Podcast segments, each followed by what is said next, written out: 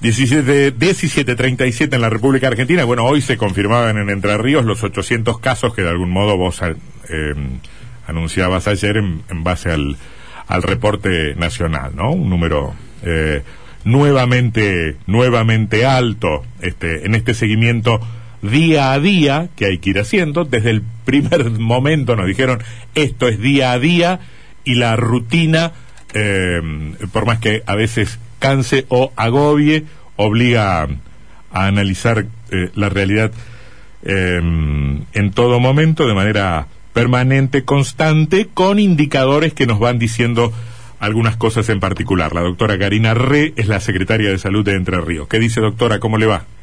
Hola, ¿qué tal? Buenas tardes, ¿cómo estás? Muy bien, gracias por atendernos. Bueno, a ver, eh, ¿cómo estamos? Números altos, ¿no? Este de casos, seguimos teniendo números altos. Sí, lamentablemente, sí, uno espera que con, con las nuevas medidas y con, con las, decisiones que se fueron tomando en las últimas semanas eh, se vea un, un descenso progresivo en, las cantidades de las consultas y las pruebas diagnósticas, si bien las medidas más este, contundentes fueron eh, hace muy pocos días, igualmente ya se venía trabajando con una restricción a la circulación, con algunas actividades, con los aforos en algunos lugares, y la verdad que, que siempre la lectura es posterior, ¿no? 10, 15 días después de que uno toma las medidas, se mm. empieza a ver una disminución en el número de casos, pero bueno, lamentablemente por el momento no no podemos decir que, que esto mm. que esto haya sido efectivo y, y es preocupante, la verdad que mm. cada vez que que nos que tenemos los nuevos números, eh, uno espera al, al, al, día a día de decir que bueno que esto mejoró pero bueno, no, no oh. es así, así que la verdad que mm. nos vemos complicados. Sí, tener un tener estadísticas que entreguen un indicio una, o una señal, ¿no? Sí, la verdad que sí. Eh, igualmente, por ahí, eh, como digo, esto se, se traduce en días posteriores. Sí, sí, sí. Y lo que uno ve en algunas localidades es que esto a boca de urna, digo, ¿no? Este, y en el día a día con, con los referentes sanitarios, que en algunas localidades ha disminuido un poco la consulta. Y bueno, esto será variable porque también uno se pregunta si las consultas disminuyen porque la gente no va y se queda en la casa eh, o porque realmente eh, el común de la gente no presenta síntomas y por eso no concurre a la consulta. Es cierto, porque todos, eh, todos o muchos indicadores, doctor, usted lo sabe mejor que nosotros, pueden ser relativizados, ¿no? Por ahí bajan muchos, tenemos muchos casos habiendo bajado en uno o dos días el número de testeos, también lo que nos nos hace preguntar si, si, si estamos con información dura y certera o si estamos un poquito en la nebulosa o oscuras, ¿no? Sí, bueno, eh, lo importante es que por ahí la dinámica en el trabajo asistencial es un poco más compleja de lo que parece. No se trata solo de contar números y casos, este, de acuerdo a, la a dónde están distribuidos los diferentes laboratorios y cómo se hacen los procesamientos, digo, y, y cómo en el momento en que se toma la muestra, o sea, por cuestiones organizativas, algunos sectores hacen este, la toma de muestras por la tarde, otros hacen la toma de muestra a la mañana, entonces la remisión al laboratorio eh, es en un determinado horario, hay algunos laboratorios que procesan las 24 horas, otros procesan solamente 12 horas, entonces en función de eso también uno va haciendo la lectura que en general es 24 o 48 horas posterior a la consulta, pero mm. el resultado de las pruebas es, es prácticamente inmediato, digamos, no hay no hay una demora mayor a 48 horas salvo los fines de semana que las las muestras que se toman el día sábado, si se toman en la mañana, depende del laboratorio que procesa, están a la tarde y en algunos estarán el lunes a la mañana. Doctora, mm. los números en esto varían, ¿no? Pero bueno, no es significativo. Desde el sentido común, que es más o menos el, el, lugar desde donde miramos las cosas quienes no somos expertos, nos, nos, nos quedó la sensación, a mí por lo menos, de que estas últimas medidas de restricción habían llegado un poquito tarde. Lamentablemente las restricciones a la circulación parecen ser el, el mecanismo más efectivo que hemos tenido como para controlar a la pandemia. ¿Ustedes también lo piensan? ¿Lo piensan y no lo pueden decir tan abiertamente? Imagino que, que en, una, en un gobierno como en una sociedad hay sectores que piensan una cosa y sectores que piensan otras y hay que dar peleas todo el tiempo. Me gustaría una reflexión suya respecto de eso. Sí, mira, entiendo que, que las medidas que se han tomado en las últimas semanas eh, tienen que ver quizás con, con la lectura que uno va haciendo en el día a día y, y tenemos diferentes termómetros, ¿no? Es muy diferente el termómetro que tiene salud porque está permanentemente con los números y mirando casos y mirando camas y mirando consultas. Y es diferente cuando la mirada es más macro, cuando uno tiene que visualizar todo el trabajo de toda una provincia, no solamente de lo que hace salud, y donde este, debe lograr un equilibrio y buscar este, ser lo más equitativo posible y tratar de que la mayoría de la población esté conforme con las medidas que se toman, que obviamente nunca es así, mm. este, porque cualquier medida en estos momentos puede resultar antipática ante el agotamiento y el cansancio de la comunidad. De manera que eh, este, uno va haciendo los informes progresivamente y, y obviamente que las decisiones son siempre consensuadas, por eso este, las medidas que se tomaron en, las en la última semana tienen que ver con un consenso de, de todo el equipo de gabinete y que obviamente, como te decía recién, suelen ser antipáticas para un gran número de la población, pero que bueno, creemos nosotros que eh, pueden arrojar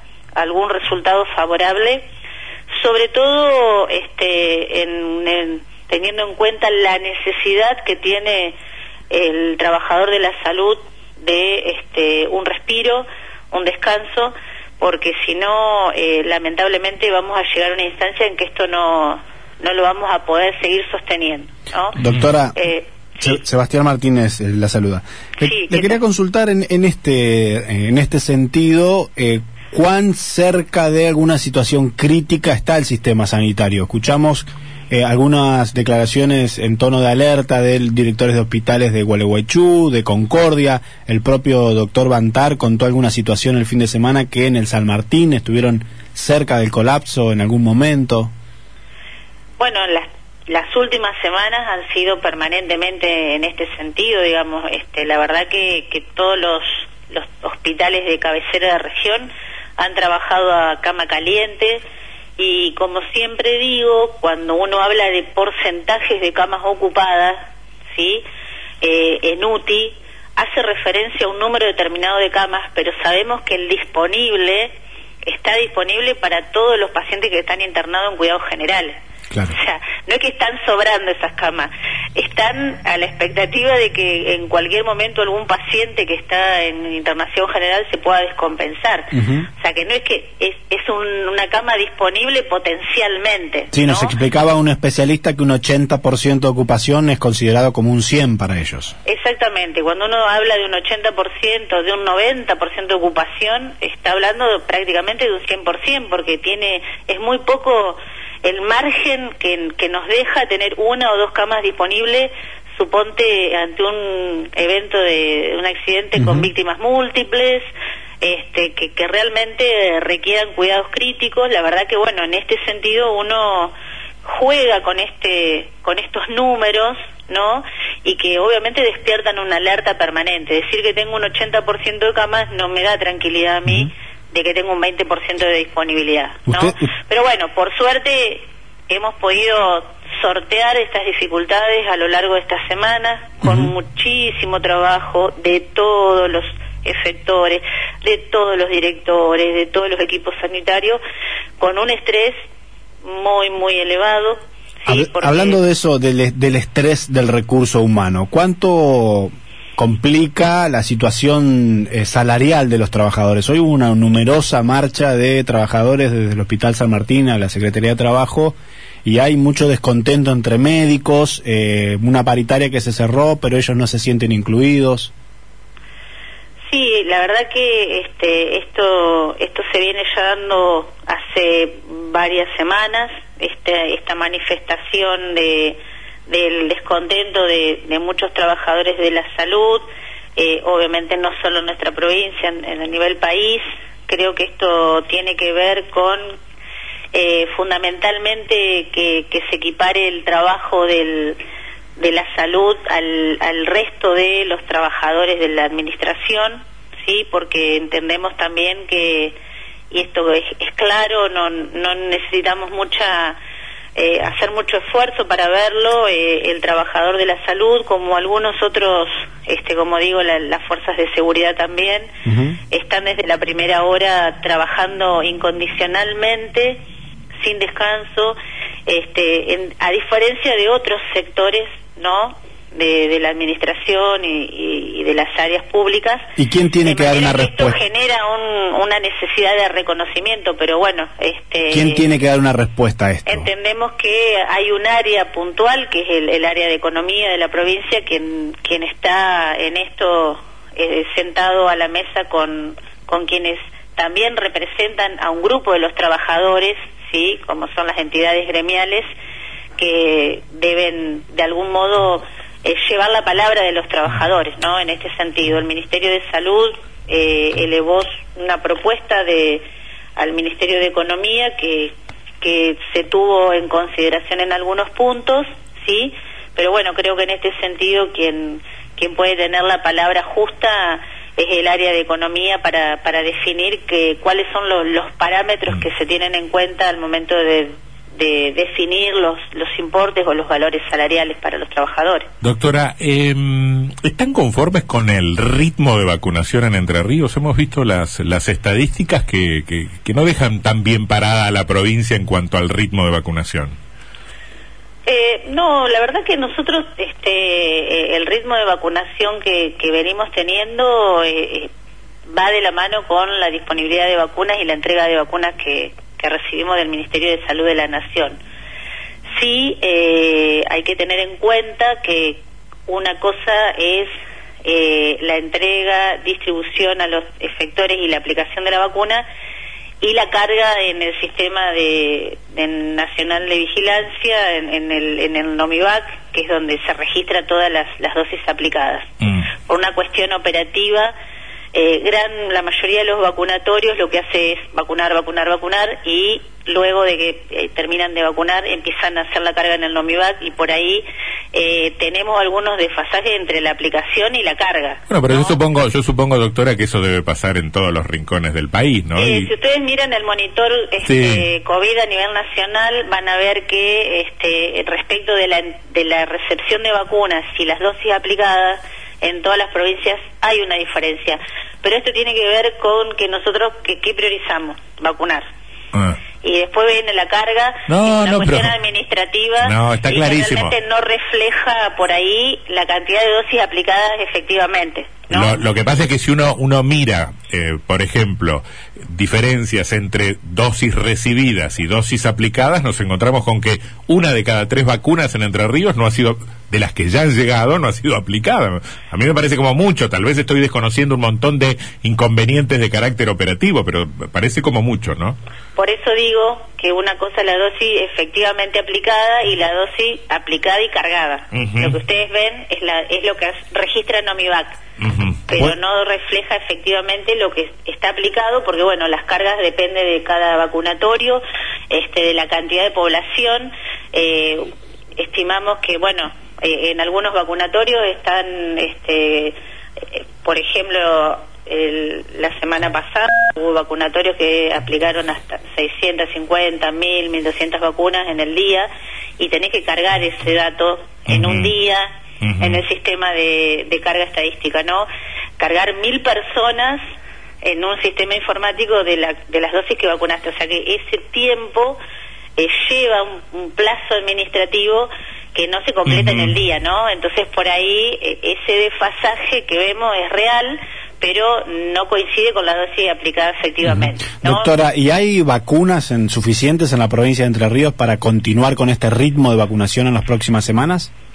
Eh, sí, este, esta semana estuvimos también recibiendo el día lunes y el día miércoles este, las dosis este, de vacunas, así que en la medida que van llegando eh, se hace la distribución conforme a la a la densidad poblacional y a la carga y registro de, voluntad de recibir la vacuna.